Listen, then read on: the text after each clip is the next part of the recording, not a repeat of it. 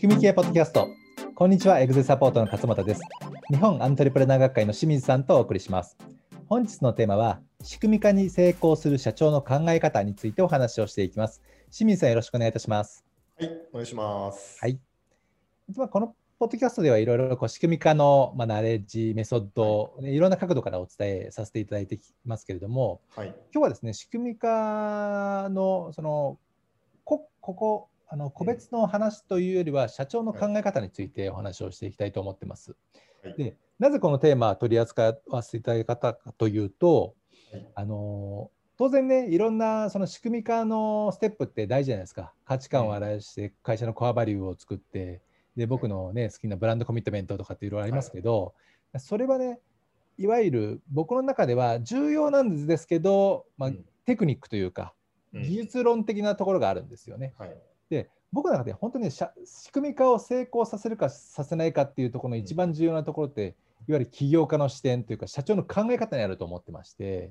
うん、で今まではですね、あのーたまに社長の考え方とかってお伝えしてきたと思うんですけれども、今日はですねそこだけにちょっとしあのフォーカスして、まあ、いろいろお話をえー伺っていきたいと思っておりますので、はいはい、あの大事な考え方っていうところをですね、はいまあ、教えていただければと思ってますのでよろしくお願いいたします。はい、お願いします。はい、じゃあ今日は6つほどあご紹介したいなと。はい、ありがとうございままあす。ちょっとね、基本的なところもありますし、うん、えーちょっと高度な話もあるかもしれませんけれども、はい、 6つですね。はい。まず1つ目の考え方で大事なのは、はいえー手に職をつけても成功できないということうですね。ん、これはもう本当ベーシックなところでね、ベーシック。はい。うん伝えてるところですよね。はい。はい、これがね、日本の、なんていうかな、その価値観とはい、ちょっと一見合わない感じがするので、皆さうんんピンとこないと思うんですけれどうも、んまあ、よくは手に職をつけるっていうことは、要はどっかの会社に入って、えーそこの専門的な仕事を身につけるわけですよね。例えば、は美容師さんであれば、どっかの美容室に入って、うん、えー美容師としてのスキルを身につく身につけるわけではい、すよね。うん、で、えーまあ、ある程度こう、じゃあキャリアを身につけていくと、はいもう一人前の美容師さんになるので、うん、えー手に職がついた状態になるということですよね。うん、でそうすると皆さんが考えるのが、あ、これ独立してやった方がうまくいくんじゃねえかと、はい。稼げるんじゃねえかっていそうれはこ儲とかでる、儲かりそうだなみたいな。はい、うん、例えばその地元に美容室を作ったりとか、はい、独立するわけですね。うん、でも、えーこれ言ってる転職をつけて、もう成功できないっていうのは、うん、えー独立した瞬間にその人は職人じゃなくて経営者の仕事をしないといけないんですけども、はい、そこの転換ができないとういうことんで、すね。えー手に職さえつければ独立して成功できると思ってるところが、えー大きな失敗のことだっていうふうに私たちの師匠のねマイケル・ガーガーバーさんが常々言ってるんですけども、そうですね。資格ビジネスとかもそうですよね。そうですね。うん、はい事業さんであるとかもそうですし、はい、まあ、もちろん手に職があればね、あのー独立した当初はお客さんやっぱやってくるわけ。はい、ただ、結局自分の体力と時間の限界が、あのー売り上げの限界になってしまって、それ以上成長できないということになるということですね。なので、まずうー仕組み化をしようと思ったら、あーその経営者の仕事は何かっていうことをやっぱ考えないといけないですね。はい。これが一つ目のシフトうん。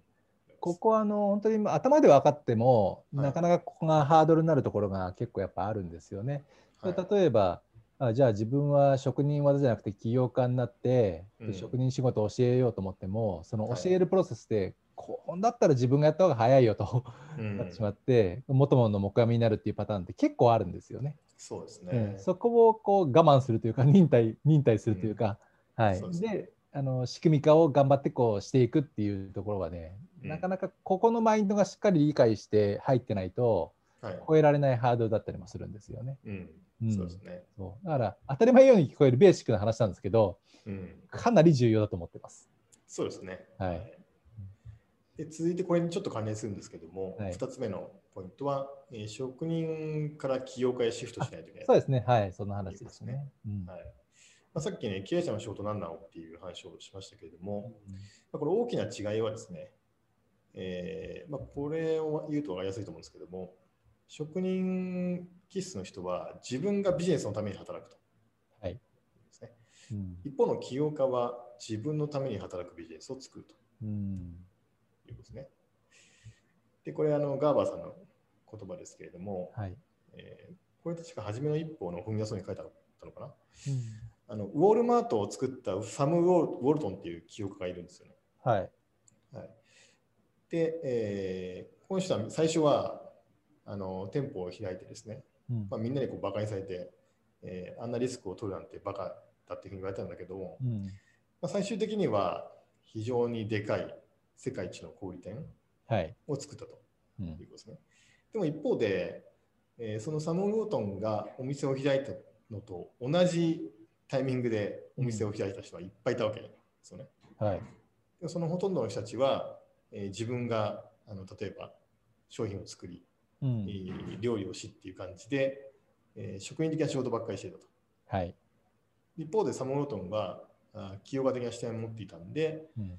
えーこのお店を世界中に広めるっていうビジョンを最初から持ってて、はい。えーそれでじ実際にそれを成功させたとうん。いうことですよね。そうですね。明らかにもうやることが変わりますからね。そのはい時点で。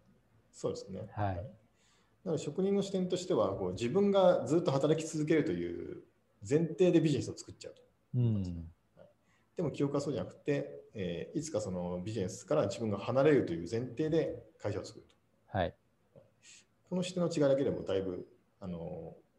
仕組み化に影響するかなと思います。そうですね。本当にもうどのタイミングでその視点を持てるかによってね、だいぶ変わりますよね。はい。う そうんですまあ、ね最初からそういう視点を持ってる方ってなかなかいないと思いますけど、うん そうですね。うはいん、大抵こう自分がやってて限界を感じてそこで視点が変わるっていうね、はいところありますけど、はいはい、そこで変えられるかどうかっていうのは結構大事かなと思いますよね。うんそうですね。うんはい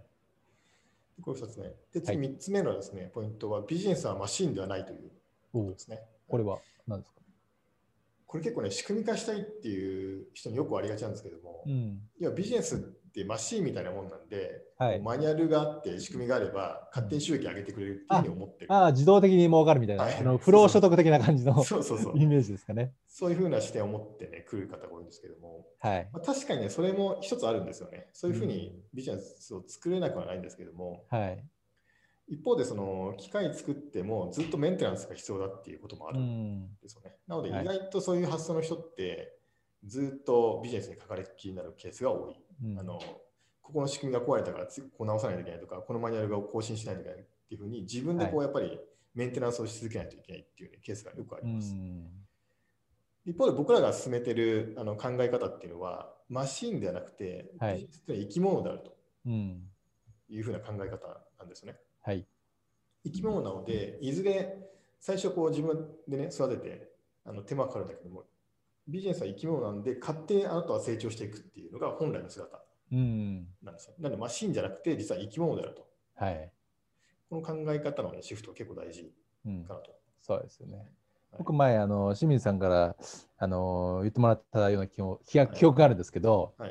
やっぱそのマシーンと生き物の違いって魂が入ってるか入ってないか、あ、そうですね。はい。うはい。ん、なので我々はその魂をが入っているものをはいこう作っていくんだみたいなうん。話があったと思うんですけど、まさに本当そこだと思うんですよね。で魂を入れるのはやっぱ経営者であるし、うん。うん、ここの理解っていうのはすごい大事かなと思ってますね。大事ですねう。んで、ビジネスそのものにやっぱ魂が入れば、それに共感してうん、みんなが働くようになるので、はメい。ンテナンスも彼らがやってくれるわけですよ。そうの生き物の。だかん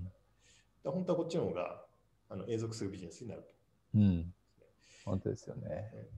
まあ、わかりやすいのがあれですね。えービジネスっていうのは、あの、まあ、生き物ってさらに特定すると、自分の子供だと思えばわかりやすくて、ああ、なるほど。生まれた当初はめちゃくちゃ手間かかるわけですよ。はいはい。だんだん年がこう成長していくと、うん自立してうん、勝手に生活していくんだはい。でもどっかでやっぱり自分の子供なんで、えー自分の考え方とか価値観っていうのがやっぱ子供を共通して持ってるということそうですね。DNA が入ってるわけですね。はいうんそうですね。なのでこの、まあ、真じゃなくて生き物っていうふうに考えると、はい。あそうですね。そのなんか表現、やっぱりイメージが湧きやすいかなと思いますね。そうですね。はい。で、え4つ目の考え方は戦略的な仕事に取り組むとうん。いうことですね。はい。はい、で、えーこれはですね、まあ、戦戦仕事には2つ種類あって、戦はい術的な仕事と戦略的な仕事があるっていうふうにお伝えしてるんですけども、はいえーまあ、戦略的な仕事って要は未来の計画づくりとかうこんとを指していて、えーはい戦術的な仕事は実際にその目の前にある仕事をやるという。うんまあ、これはあの職人の仕事がどっちかというと戦術的な仕事でそうですね。起業家の仕事が戦略的仕事みたいは、ないイメージでよろしいですかね。はい、でこう2つ分けるとですね、まあ、社長の仕事ってそれは戦略的な仕事だよねって皆さん分かるんだけども、はい、実際どうかっていうと、ほとんどの時間を戦術的な仕事に使っているというケ実際はそうですよースねがあ。るのかなと思います、ね。まあやりやすいっていうのもありますからそうでね。すね。うんそうこうなぜそれができないかというと、今おっしゃったように、うん中毒性があるんですよね。やっうぱん目の前に仕事をやるっていうことは。はい、なんか仕事やった感があるんじゃないです そうそうそうそう。うん今日働いたっていうことなのか。、 でそうですね。はいうん。それなかなか抜け出せないっていうことなんですね。うん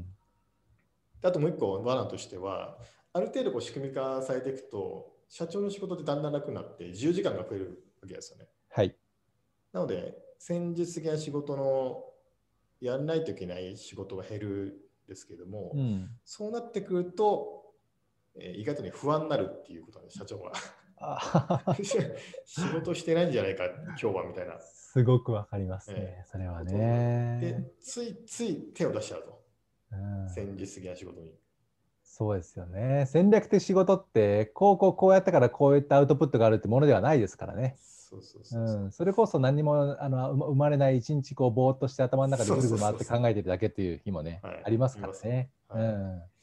そこに慣れないといけないんですね、やっぱり、 はい。これが難しい。うん。まあというわけで、えっと、4つ目はその戦略的な仕事に取り組むというはいことが大切です。うん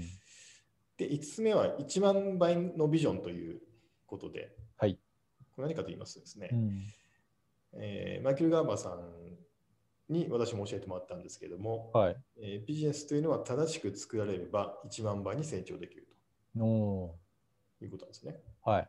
で、これはですね、あの私たちが昔やっていたドリーミングルームっていう講座がありまして、はい。そこに出てきたメッセージなんですよね。うん。なので、えどうすれば今のビジネスを1万倍にできるかっていうふうに考えましょうっていうそ教えれではすすごい強力な質問ですね。そうですなんね。かなんか全部頭が吹っ飛びますよね。 そうですね。はい思考がストーンっつってなんかそうそう違そううレベルになりますよね。はいうん、でこれ2倍にしてくださいって言われたら、例えば、はいもっとじゃあ働くとかあ、、そうそうそうそう、できそうなね。 そう頑張りますっていうね。そうそう僕だったら、もっとブログの記事書くとかって話なんですはけいど、はい。 1万倍にはいかないので、それも。うん。そうすると発想が全く変わってきます。変わりますよね。はい、間違いなく自分が現場の仕事やってたらならないので、うん。じゃあどうすればいいかなっていうふうに、どういう仕組みが必要かなっていうふうに考えることになるうわけんです、よね。これ非常に大切。これはだからやるやらないは置いといて、はい。その質問をすることによってやっぱ発想が変わって仕組み化が必要になるっていうような感じなんですかね。そうですね。うんはいまあ、できればね、一番前本当に目指してほしいですけどね。うんでも中にはその経営者の価値観としてはい、 1万倍は別にそんなやりたくないしみたいなああ、うん大変そうだなみたい な。大変そうだなとかねありそうですけどね。あります。うんまあ、なんかガーバーさんのね、教えで言いますとですね、うんえー彼は本当に自分が正しいビジネスやっているんであれば、うん必然的にそれをより多くの人に届けたいと思うはずなんで、うんえー1万倍に、なんていうかな、あやるかやらないじゃなくて、うん本当に自分がいいビジネスをしているんであれば、どうすれば1万倍になるかってことを必然的に考えるはずだっていうふうに言ってる。ああそれが起業家だろっていう感じなんですか。 はい。 あなるほど。だから成長するのが自然な姿っていうふうに言ってましたね。彼はえっていうのがこの5番目の、えでも面白いですね。1万倍っていうのね、あの質問は、うん、いいと思います。いいと思います。はい。で次、最後6番目の考え方は、はい。えーまあ、これちょっとね、ある程度進んだ人向けですけども、はい。文化ができましたっていうのは嘘っていうああ、はいはいはい。なんですよね。うん。完成がないってことですかね。終わりがないそうと。そうそうそうはい。まあ、結構ね、あの世の中で、あのーうちはあの仕組みができているとか、マニュアルがありますよっていううん社長結構まあいるんですけれども、はい。でも仕組み化っていうのは絶え間ない改善のプロセスっていうのが僕らの定義なので、はい。えー仕組み化ができているっていうのはね、実はまだまだ、えー本当はできてないということうですね。ん。で世の中でその非常に卓越している会社いっぱいあるんですけども、例えばリッツ・カートンであるとかディズニーランドであるとか、はいまあ、日本で言えば星野リゾートとかですねそうういうん一流って言われてる会社ありますけども、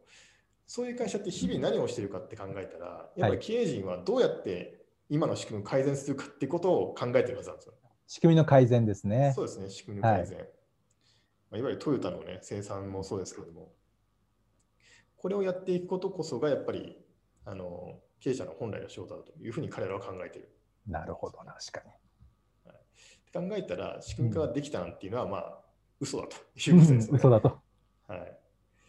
なので、常に改善し続けるものであって、まず仕組みを作って、えーそれを文書化して、もしくは動画にしては、いそれを改善し続けるっていう、このサイクルをどんどん回すっていうことですね。うん、これを、あのーぜひやっていただければと思いますね。ああ、なるほというわけで、6つ、うんちょっといろんな話しましたけれども、ど。ええ